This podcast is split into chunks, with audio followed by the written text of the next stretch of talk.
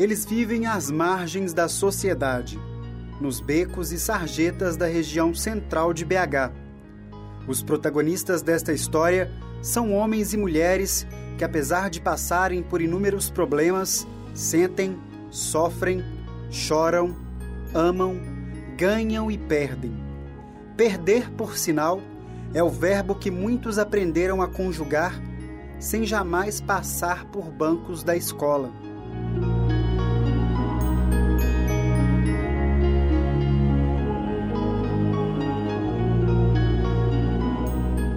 De acordo com o terceiro censo da população em situação de rua, divulgado no final de abril, 1.827 pessoas vivem nas calçadas, praças e viadutos da capital mineira. 52% delas estão nas ruas por causa de brigas e rupturas familiares. O abuso de álcool e drogas corresponde a 36% dos casos. O jovem Henrique Teixeira, de 21 anos, é uma delas. Desde os 11, começou a conhecer a triste realidade de um universo marcado por cores bastante cinzentas e frias. Eu moro na rua porque eu, eu uso droga, eu tenho medo de usar droga perto da minha família. Segundo Henrique, ética é uma palavra desconhecida por muitos que, como ele, tentam sobreviver a qualquer custo. Para o jovem que mal terminou o ensino fundamental, a rua é território sem lei. Disputas, desavenças e crimes hediondos acontecem por motivos banais. Eu já tomei facada, já, o senhor já me jogou de cima de adulto, já tentou me matar eu, mas não conseguiu não, que Deus é, é mais.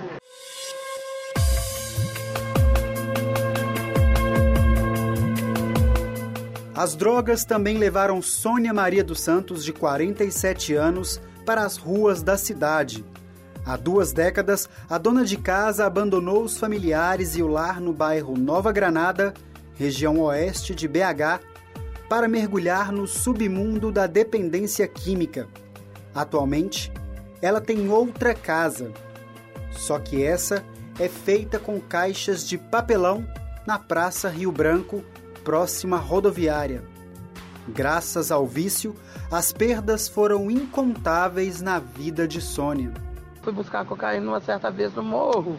Aí me colocaram crack. Falaram para mim que era uma droga mais boa, não sei o quê. Aí eu comecei. Aí nisso tudo eu comecei a perder minha família, minha dignidade, meus amigos, entendeu? Perdi tudo. Pior desgraça do ser humano é ter a curiosidade de querer usar droga. O crack não presta. Eu usava primeiramente a maconha. Da maconha eu fui para cocaína, da cocaína eu tô no crack.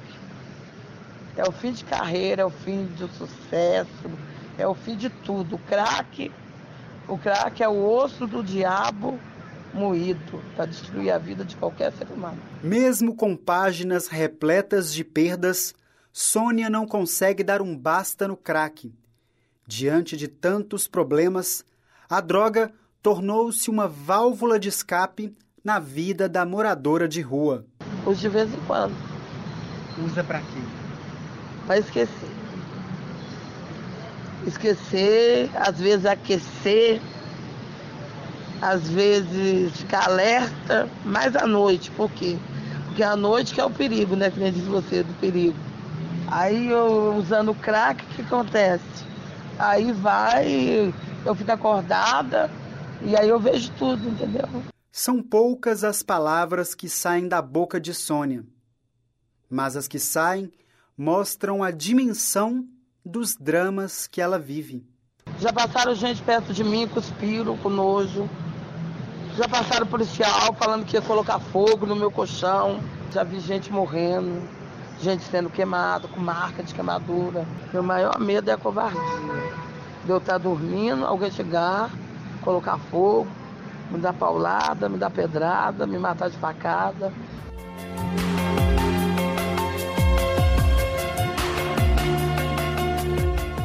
Mudam-se os nomes, mas as histórias são quase as mesmas.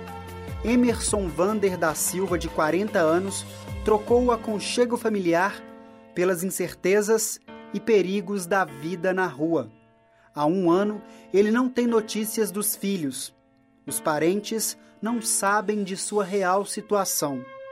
A escravidão gerada pelas pedras do crack levou embora o sossego e a paz do ex-carpinteiro. Vander afirma que já gastou 300 reais para satisfazer o vício da droga em uma única noite. Quanto mais você fuma, mais você quer. É uma coisa muito complicada. O que, você já chegou a fazer para ter a pedra? Já roubei. Só isso mesmo, só, já roubei para ter a pedra. Tinha que roubar para fumar. Primeira coisa que você perde quando você está no mundo do crack, primeira coisa, a sua imagem. É uma droga que acaba com o cara, consome mesmo.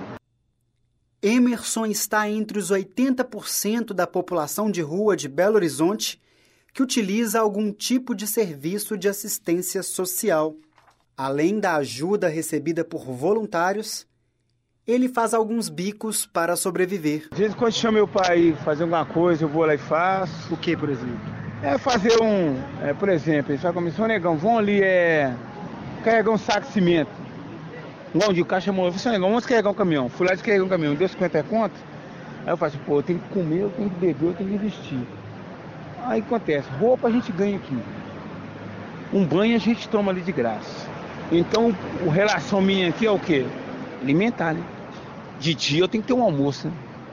Então, que até tanto eu tenho que arrumar um dinheiro só pro almoço. Assim como consumiram todas as relações fraternas de Emerson, as drogas também foram um motivo pelo qual o jovem Eider Alves Medina, de 24 anos, saiu de Águas Formosas, pequena cidade do nordeste de Minas Gerais. E o destino dessa viagem terminou nos becos e sarjetas de Belo Horizonte. Desde 2012, ele não fala com a mãe que desconhece o paradeiro do filho. Uso todo tipo de droga, você imaginar. Maconha, crack, cocaína, tudo. Tudo. Loló, lança perfume. De menos injetar na veia e LSD. Que eu nunca usei, graças a Deus. O jovem conta que já chegou ao ponto de se drogar por 48 horas seguidas. A droga nem tava batendo mais, mas mesmo assim eu tava ali fumando ela, não sei porquê, velho. Mesmo assim, fumando, treino não fazia nada, efeito nenhum, mesmo assim eu tava ali fumando. Eu me acabei mesmo, emagreci pra caramba esses dois dias só usando. Nó, foi muito horrível, cara. E eu morrendo de fome, tava bambo de fome. Eu cheguei a dar uma colherada na comida assim que. Na que a comida caiu na garganta, começou a queimar mas queimar mesmo. Para sustentar o vício e sobreviver na rua, Eider encontrou uma forma comum a muitos usuários. Oferece sexo nas cabines eróticas espalhadas pela zona boêmia da cidade em troca de dinheiro. Tem dia que eu faturo uma grana que dá para dormir no hotel pela hoje, né? Mas tem dia que já não dá. Tem dia que eu já não ganho nada, porque tem dia que eu tenho uns freguês certos. Conformismo, diante de uma realidade que parece imutável. Essa frase está expressa no semblante de Eider. Eu escolhi isso, né, cara? Cada coisa que eu fui fazendo dentro de casa, cada coisa, mesmo que for pequena, acabou aumentando e deixando eu vir para cá.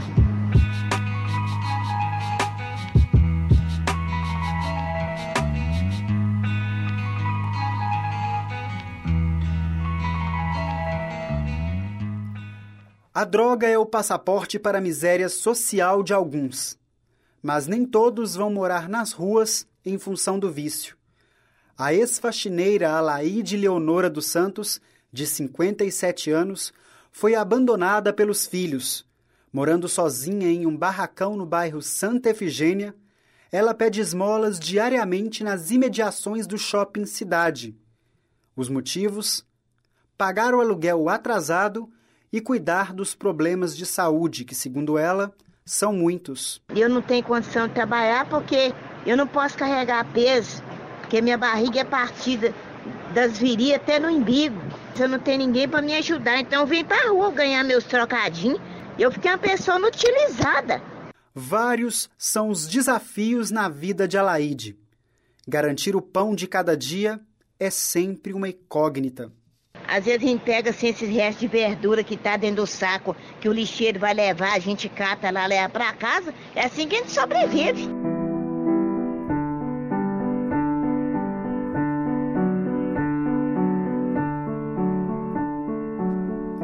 Vidas que já perderam a cor. Gritam por esperanças naufragadas. Tentam acordar de um pesadelo, cujas cenas são reais e não é preciso fechar os olhos para vê-las.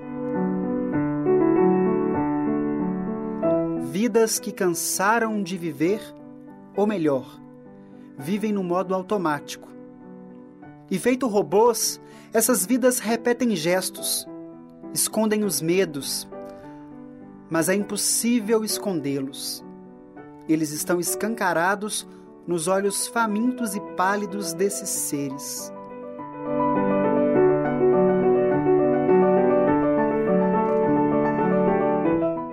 vida e sonho.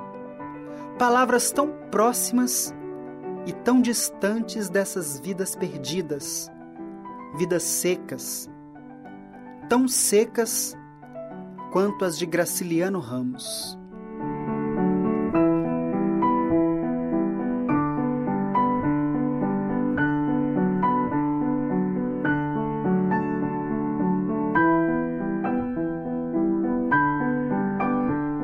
Qual que é o seu maior sonho?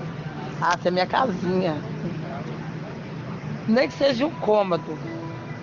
Entendeu? Ter minha casa, ter meu, minha paz, meu sossego, minha liberdade. Porque às vezes, muitas vezes eu penso assim, ah, tá morando na rua, tem liberdade. Aí que tá, não tem liberdade. Você não tem liberdade de respirar, não tem liberdade de falar, entendeu? Não tem liberdade de, de dormir sossegado. Meu sonho, é, o meu sonho, todo mundo tem um sonho, né? O sonho é ter a casa da gente, né? É, agora, eles fazem uns, uns prédios, uns prédios que xixozinho de prédio e põe as pessoas. Ninguém tá caçando prédio, não, ele tá caçando uma casa com quintal, pra criar as galinhas da gente, os trem da gente. Espero que eu esteja no meu lugar certo, sem situação de rua, mesmo que não é uma casa minha, pode ser uma casa de aluguel, mas tudo montadinho, bonitinho. Levar meu filho para conhecer minha casa, mesmo que eu não estivesse mais com a mãe deles, mas minha casa, se pô, realmente meu pai, ele saiu de casa, meio deu a volta por cima, mudou a situação dele. Ele ficar feliz também, né?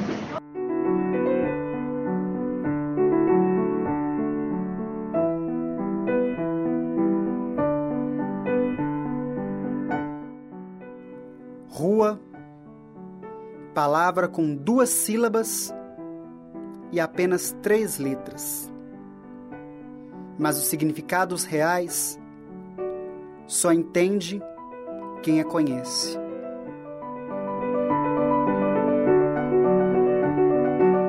A rua, ela, ela não tem nada, nada de melhor. Pelo contrário, a rua você tem que ser, é, viu uma coisa, ser neutro, não sabe de nada e tem uma coisa também, o segredo da rua, que não existe rua boa, não existe rua melhor, não existe agora não. O segredo da rua é, primeiro, você se afastar das pessoas que querem o mal tanto faz seu ou de outras pessoas. Na rua a gente não tem amigo. Na rua a gente não tem nenhum amigo não. Amigo da gente é Deus. Deus. O que a rua tem de pior é a rua. É a própria rua.